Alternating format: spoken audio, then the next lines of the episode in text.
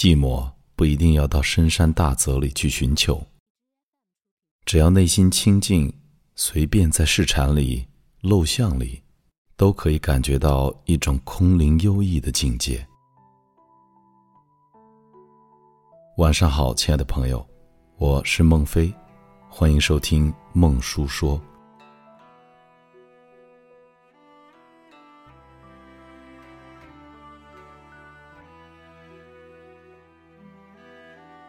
寂寞是一种轻浮。我在小小的书斋里焚起一炉香，袅袅的一缕烟线笔直的上升，一直戳到顶棚，好像屋里的空气是绝对的静止，我的呼吸都没有搅动出一点波澜似的。我独自暗暗的望着那条烟线发怔。屋外庭院中的紫丁香，还带着不少嫣红焦黄的叶子。枯叶乱枝的声响，可以很清晰的听到。先是一小声清脆的折断声，然后是撞击着枝干的磕碰声，最后是落到空节上的拍打声。这时节，我感到了寂寞。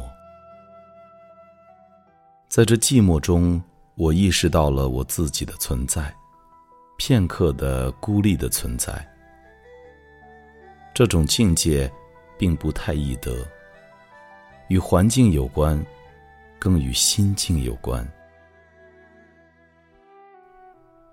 寂寞不一定要到深山大泽里去寻求，只要内心清静，随便在市场里、陋巷里。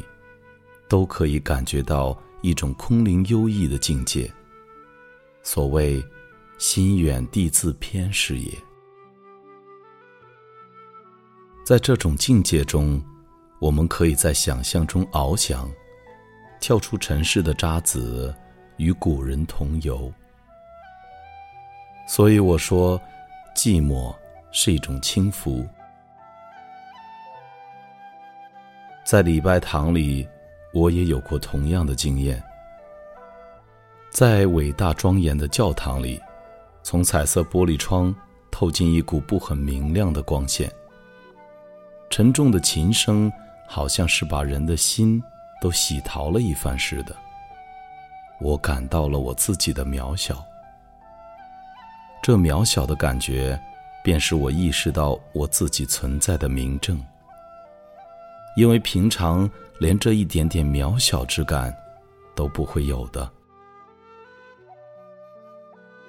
我的朋友肖立先生卜居在广济寺里。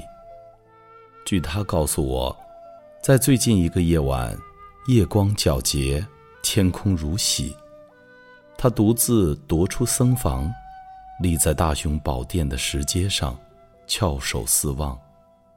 月色是那样的精明，蓊郁的树是那样的静止，寺院是那样的肃穆。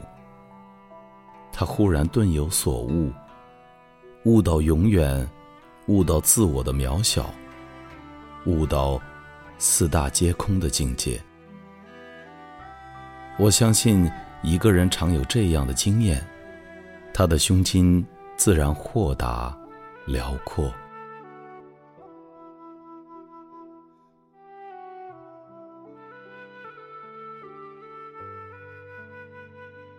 本期节目到这里就结束了，我是你的朋友孟非，欢迎你在微信订阅号或各大平台搜索“孟叔说”，来邂逅更多暖声美文。